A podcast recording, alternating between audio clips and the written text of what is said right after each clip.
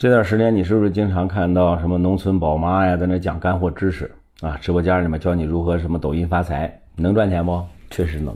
那你知道他怎么做的吗？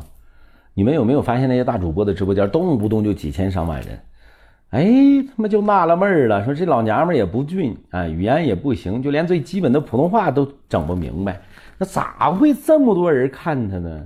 哎，都是铁呀。那铁呢？行话啊，也叫机器人，也就是兵马俑。这帮人是真敢玩啊！我告诉你啥玩法啊？首先呢，你要注册一个新账号，然后开始发几个作品来包装一下你的人设。大多都是什么离异啊、单身呐、负债呀、自己带了几个孩子，还有这个二十二零年出的那个楼梯姐，那个小七岁的老公，不就拍一个上楼梯、下楼梯、上楼梯、下楼梯？这些作品的背景大多数是什么呢？户外有山有水，或者是有破房子，再整一套破睡衣，不管你是多热都穿着，真行啊！还有最重要的一点啊，就是拍作品不开美颜，要多丑有他妈多丑，能多恶心人咱们就多恶心人。拍摄的内容呢，就以对口型为主，因为没有太大的技术含量啊，所以很好复制，这会让普通的小白觉得这玩意儿很简单，发几个作品预热就好了啊，咱们就可以开始直播了。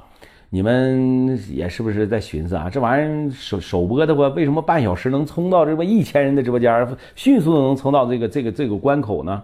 简单啊，开播之前先投个五千到一万的抖加，快速获取一波真实的流量，然后开始上兵马俑。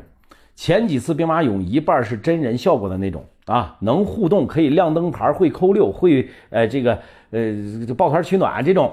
当这些小白们嘚儿喝的走进了直播间，他们就开始讲他们的人设故事了。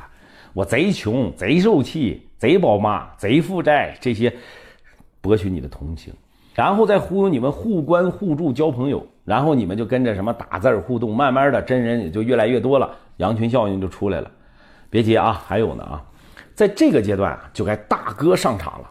早已经沟通好了的站榜大哥开始出手，使劲的打榜。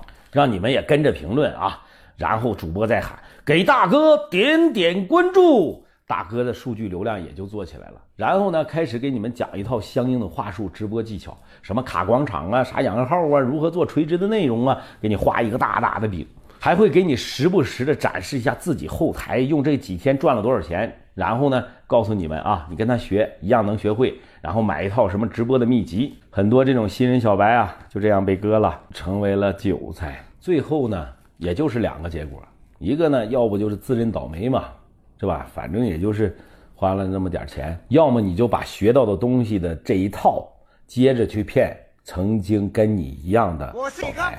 你品，你细品。